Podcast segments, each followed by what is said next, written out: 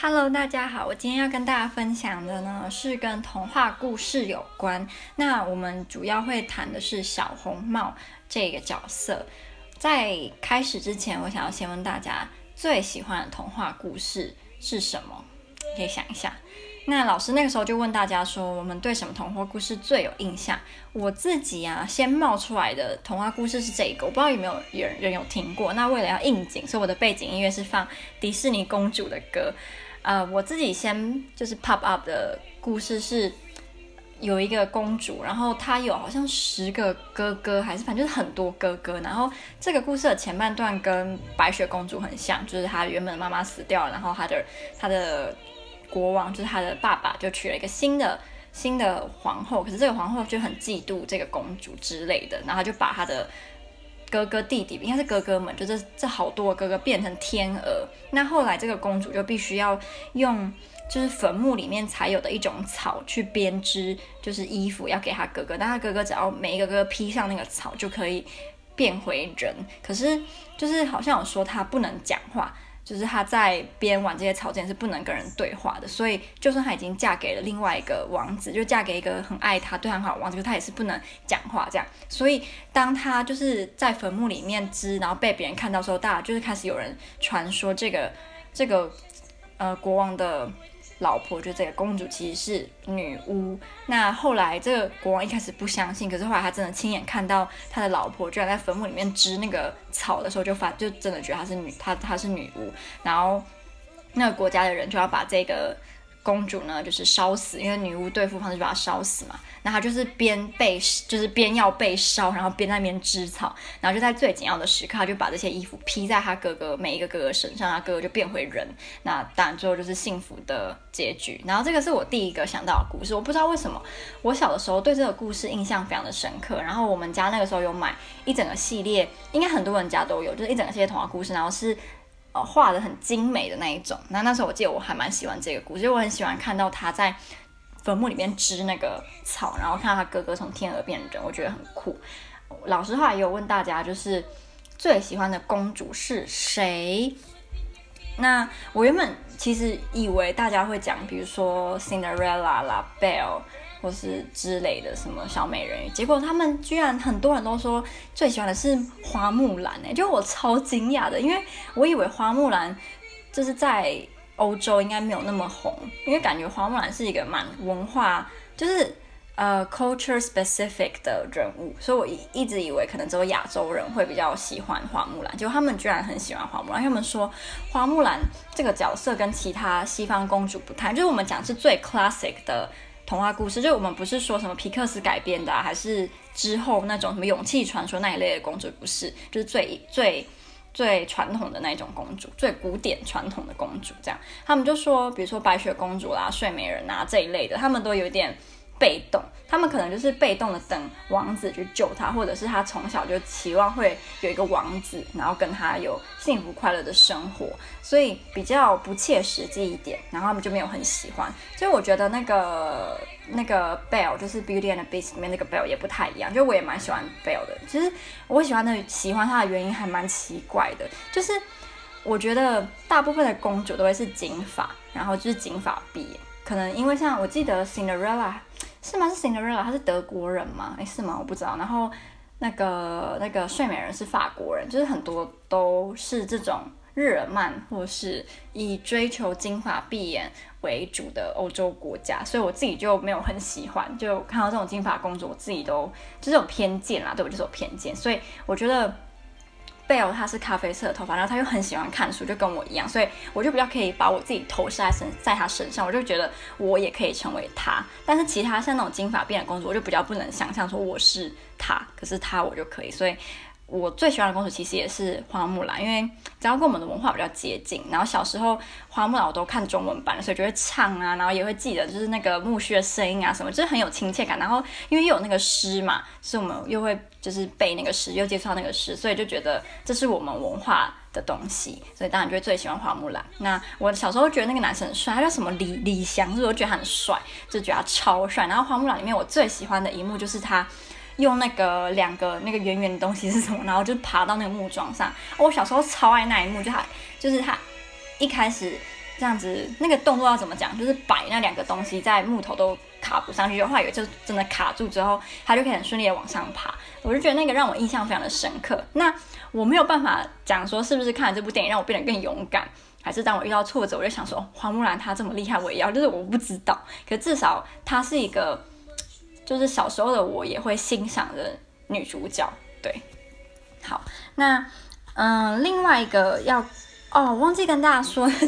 太慢讲了。就是我这个故事有个，就是我这一则故事有个大纲，就我忘记先讲。就我第一个就是像我刚刚讲，就是问大家对童话故童话故事的最喜欢童话故事啊，然后印象，然后还有公主。那第二个我要谈的就是性别角色，就是在这些童话里面，我们通常可以看到怎么样的性别角色。那第三个就是要讲小红帽它的格林兄弟的版本跟改编后的版本。那第四个呢，就是要谈小红帽它比较深入的意义。那我觉得刚刚第一个那个我还有两件事没有讲完，就是我以前去年啊，去年的时候在波兹南参加一个聚会，然后那个聚会有点像联谊，就是外国人的联谊，但那个联谊不是说要交当男女朋友，就只是见面多认识，就是彼此。然后在这个聚会上，我记得就是我在上面遇到了一个土耳其的男生，他好像是混血，就他是土耳其混。Georgia 的样子忘了，类似啊，所以他长得就不是很典型的土耳其，就他有点像是东欧男生，然后就是 mix，然后土耳其这样。那那时候我们就好像谈到眼睛、眼型，他们就说，就是他跟我泰国前室友都同意我的眼睛很像花木兰，然后我觉得超，是我小的时候虽然很喜欢花木兰，但我不并不觉得花木兰很漂亮，就我我不会把花木兰跟漂亮的公主画上等号，所以。当他们说我的眼睛像花木兰的时候，其实我有点震惊，因为我从呃一岁到二十二岁，那时候二十二岁，我从来都没有听过我身边的人有人说我的眼睛像花木兰，就是我没有从我台湾的朋友身上就是听到这种评论，所以我有点吓到，就是你们看到的我跟我看到的自己是同一个人吗？那他们应该没有就是不好的意思，就那不是贬义，只是我自己。呃，那时候当下也觉得有点小受伤，然后因为那时候我还有跟我前男友在一起，我就问他说：“你会觉得我的眼睛像花木兰吗？”他就说：“会啊，很好看。”他就说：“就是对他小时候那个他那个年代，就三十几岁的。”波兰人来说，花木兰非常的漂亮，就是是一是一个东方女生的典型，就是东方的美女就要长像花木兰那样，所以他觉得我的眼睛像花木兰是一件好事，他觉得很美。然后我说 好吧，既然你你觉得美，那就美吧。就 既然那时候他是我男朋友，我男朋友觉得我的眼睛是漂亮，那我当然就很开心啊，所以我就没有再拘泥于我的眼睛像花木兰这件事，就是是就是。到现在我也没有再收到第二个这个评论，就是你的眼睛像花木兰。好，那最后一个在第一小部分要跟大家分享，就是我们老师他突然问我说，我知不知道有一个亚洲的童话故事是跟老虎有关，然后跟就是不能让陌生人进来有关系。那我第一个想到是虎姑婆，可是我其实不确定虎姑婆它的原就是它是从哪一个国家。创造出来是中国嘛？因为我我总觉得我每次小时候读画呃虎姑婆的童话书的时候，虎姑婆都打扮得像中国人，所以我会虎姑婆是中国的童话。总之他就问我，那我就说哦，我我知道是虎姑婆，他就说叫我就是跟大家讲虎姑婆的内容，所以就跟大家讲虎姑婆的内容。那我印象中啦，虎姑婆有两个版本，一个是就是里面不是一对姐弟嘛，然后一个版本是弟弟被吃掉，就是姐姐在半夜醒来，然后听到弟弟的手指就是被。姑姑婆啃，然后第二个版本是弟弟没有死掉，然后姐弟一起逃走。那我不知道大家知不知道有两个版本，还是其实是大家都知道，还是其实你只听过弟弟死掉或弟弟没死的版本，我不知道。但是我就跟老师讲说，就是我我知道的是这两个版本。那老师也也说对他也有印象这样。然后老师还有补充，就是他问我有没有印象。在那个弟弟死掉的版本里面，姐姐有爬到树上，就是骗虎姑婆她去上厕所，然后爬到树上，然后她有倒很热的水在虎姑婆身上。就我也有印象有这个桥段，只是是老师讲之后我才想起来，就是老师没有讲，我其实没有想到这个桥段，所以还蛮有趣的，就是居然他老师会知道虎姑婆这个亚东方的童话故事。那。第二个部分是所谓的性别角色呢，其实我要讲的东西很浅啊，就可能大家都知道，就是我觉得还是稍微跟大家讨论。就我们在这些童话故事里面，应该都很明显可以发现某一些共通的地方。就比如说，如果你是一个公主，你就要就是等待王子来救你。你可能你一这一生，你的目的，你的最终极目标，就是要跟一个很帅、非常帅的王子，然后过着一个幸福美满的人生，就这样。这就是你你身为公主的唯一的目的。那或者是王子，那王子的角色呢？我们其实，在看这种很古典的童话故事里面的时候，王子这个角色其实还蛮模糊的。我我们老师有给我们看一个影片啊，它里面这个影片就说，其实这些古典童话故事的王都是一个呃 stock character，我不知道 stock character 它的中文是什么。总之，它就是没有什么太多的内在，然后你也看不太到他人物的变化，或是他人物的成长，因为他就是一个。Prince Charming，在很多版本其实王子也没有名字，他可能就叫做 Prince Charming 而已，就是白马王子，他也不会说他他的名字叫什么，他就是一个非常死板的角色，然后在童话故事里面都会有。所以我觉得，如果是小男生在听这些故事的时候，他们其实也很难从里面学到东西。我们指的是中世纪，就是你想你是中世纪，或是你是十七、十八世纪的的小男孩，你听这些故事，你应该。蛮不能够学到东西的吧，除非你可以把自己投射在女生的角色。可是我觉得在那些年代应该不太可能。那第三个想要跟大家讨论的是小红帽的呃改编版，或是格林兄弟的版本。就我老师有给我们读格林兄弟的版本，我觉得还蛮特别的，是里面有蛮多算是不太一样的地方，尤其是这个故事的。就是格林兄弟版本的最后一段，就他最后一段还有一个后续哦，就是在小红帽他被救出来之后呢，他又去拜访他奶奶一次。那在这一次遇到另外一个狼，另外一只狼，因为前一只狼被他们两个干掉，被那个猎人干掉了，所以他们他遇到另一只狼。那这一只狼呢，也是在他去奶奶家的途中一直想要就是吃它，可是。狼不会在你走大马路的时候吃，所以如果今天你是走小径那种捷径，它才会吃你。可是如果今天小红帽它就是坚持走在大马路上的话，野狼是不会吃掉它的。那后来就是小红帽就是不受它的诱惑，然后进去。奶奶家之后，他就跟奶奶说，其实有一只狼在跟着我，然后就是跟奶奶讨论要怎么办。那奶奶这个时候变成一个非常聪明的奶奶，她已经不是卧病在床的奶奶了，她就做了什么？这个我觉得我们在《三只小猪》里面也听听到几乎一模一样的桥段，就是奶奶就说她昨天有煮香肠，那他们那个香肠煮的那个锅里面有很热的水，所以他们就把那个水呢跟香肠一并放到烟囱底下。那大野狼爬到屋顶的时候，就闻到那个很香的味道，就。顺着烟囱爬下来就被烫死了，这样，然后就是格林兄弟版本的后面还有这个后续。那我们一般在读小红帽的时候是没有这个后续的吧？我印象中，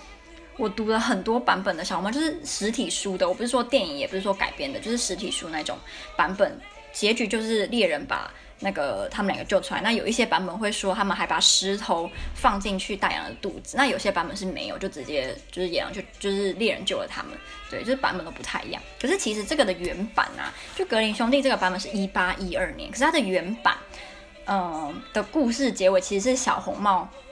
就被吃掉了，就没有被救，完全没有被，他是直接被吃掉。而且在我们听到的版本里面，一开头不不是都会他妈妈会警告他说，你你去奶奶家的时候你要小心啊，你不能跟陌生人讲话，就是妈妈会有警告嘛，所以就让你有一种最后小红帽他就是害呃他害奶奶跟他自己被吃掉是他咎由自取，就有这种感觉，因为奶那个妈妈有有警告过他，可是，在原版里面小红帽是没有被警告的，他就是。直接就去奶奶家，然后就被吃掉，然后也没有也没有被救回来，所以就跟改编过的版本还蛮不一样。那就是小红帽除了我刚刚说的前一个就直接被吃掉，然后也没有被警告的版本以外，还有另外一个版本。那这个版本老实说好像是就是类似 folklore，有可能这个才是小红帽的最终原版，就是没有人知道，因为这种这些童话故事很多都是口述口述流传下来，所以你基本上是不可能知道第一个。说这些故事的人到底是谁？所以只能大概猜说这个可能是比这个版本之前啊，还是什么？那我刚刚说的这个最终原版的故事，其实更更加的儿童不宜。就是它里面 是说，当那个小红帽他到奶奶家的时候，奶奶已经被吃掉了嘛。那他也看到大野狼是大野狼了，然后大野狼就叫小红帽把他的。小红那个帽子就是红帽脱掉之后，衣服要一件一件的脱掉，然后就是到火里面烧掉。那最后呢，就是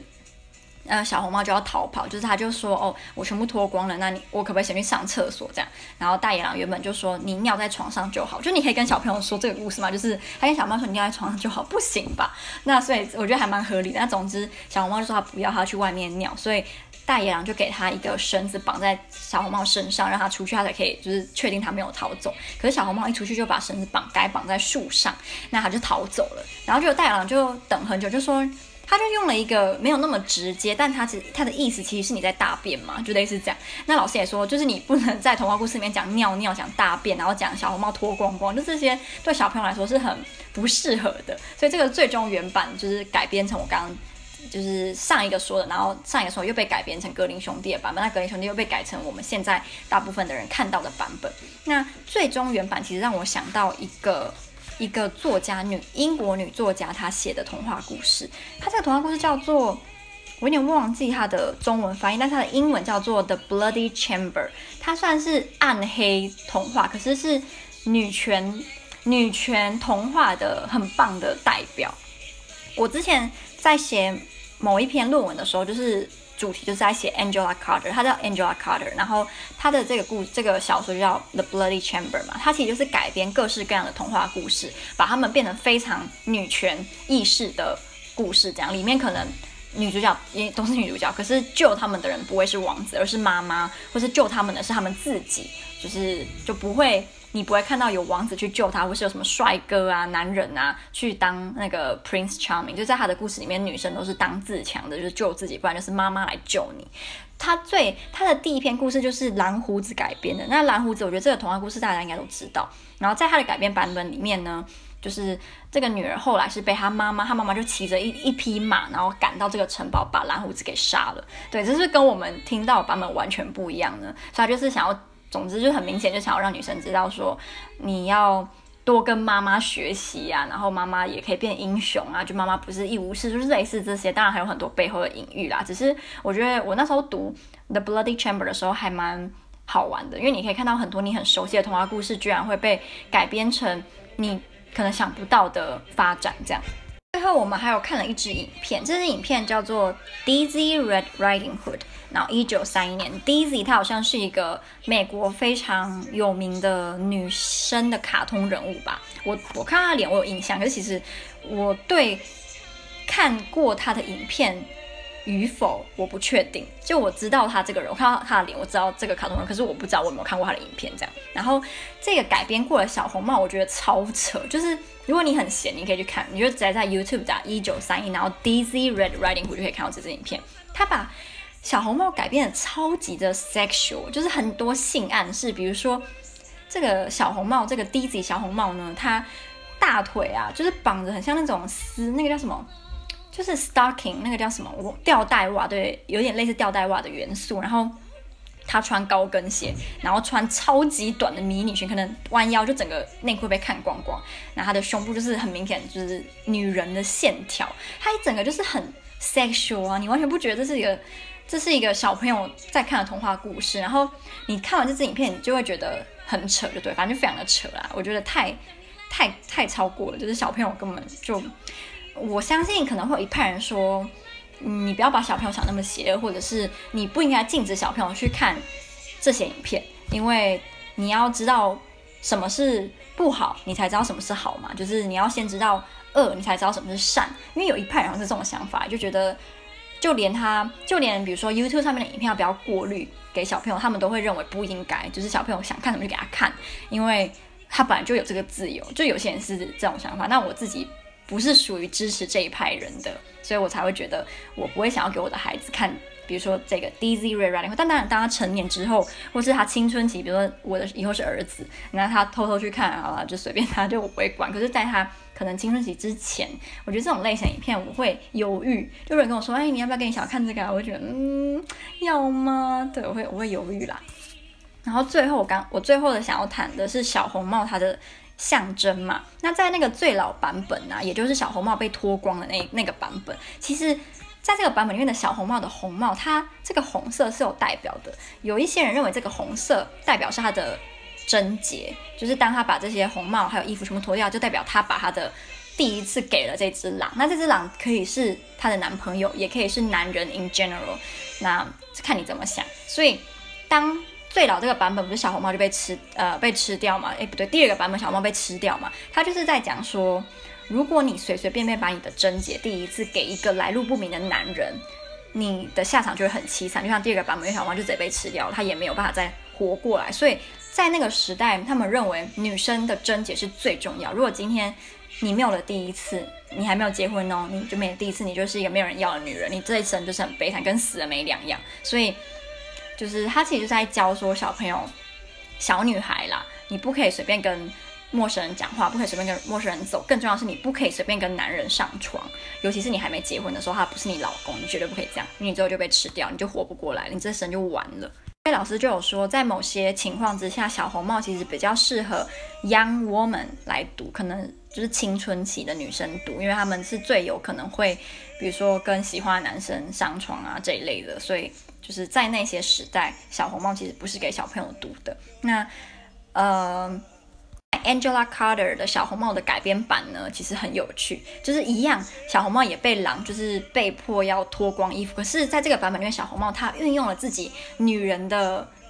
呃，性感嘛，当做一个武器，让这个狼有点像是拜倒在他的石榴裙下。那甚最最后，他甚至就是征服了这匹狼。所以就跟第二个版本里面小红帽脱，呃，不，第二个版本里面小红帽就直接被吃掉，然后没有后续，完全不一样。他脱光，然后用自己的裸体，然后征服了这匹狼，然后让他就是听他的话，他也不会把它吃了。所以就还蛮特别。我那时候读就是 Angela Carter 的小红帽版本的时候，觉得哇，这根本就是格雷的五十道阴影啊，因为他描述了。还蛮蛮露骨的，谈了这么多，就是古代或是以前版本的小红帽。其实现代有非常多小红帽的改编。我印象中，我国中很喜欢看一部电影，然后这部电影就是改编小红帽这个故事，而且它是它这部电影是一半是动画，然后一半是真人演的。我那时候超爱这部动画，因为很好玩，就它里面。很多场景都做得很有趣，然后就是很吸引小朋友的目光啊。就那时候，我那时候国中的小朋友嘛，可是反正总之我国中非常喜欢看，国小到国中这段时间非常喜欢看这一部动画。不知道有没有人也看过？它不算动画，是就是电影啦，只是它里面有动画元素。我们老师还有说，就是有些现代的作家甚至。改成把小红帽主角变成大野狼，然后写说其实大野狼根本就不是狼，他其实是一个男人，他只是披着狼的毛，因为他想要变成女人，所以就是他把主角改成大野狼之后呢，我们看这个小红帽的故事的角度可能就会不一样，或是有些版本是写说大野狼从来就没有想要吃小红帽的意图，他从来就没有想要害小红帽。那这个因为我这个没有我没有看过这个版本，所以我不知道他实际详细的内容是什么，只是。我觉得还蛮有趣，如果有机会，我也会想要去看以大野狼为主角的小红帽的故事。那最后一个老师说的是，有一个版本是当小女孩小红帽啦进到奶奶的家，看到奶奶很明显就是被狼。吃掉，然后伪装之后，他就一枪把那只狼打死。他什么话也没讲，他就直接把他打死。所以这也表示，就是现代的小女孩已经没有这么好骗了。她不像以前的小孩，可能比较单纯，看到奶奶耳朵变毛茸茸，然后变那么肥，还是觉得是奶奶。就是我觉得实在是太可爱了。对，那这就是今天跟大家分享的部分，我自己觉得很有趣啊，那也希望大家会喜欢。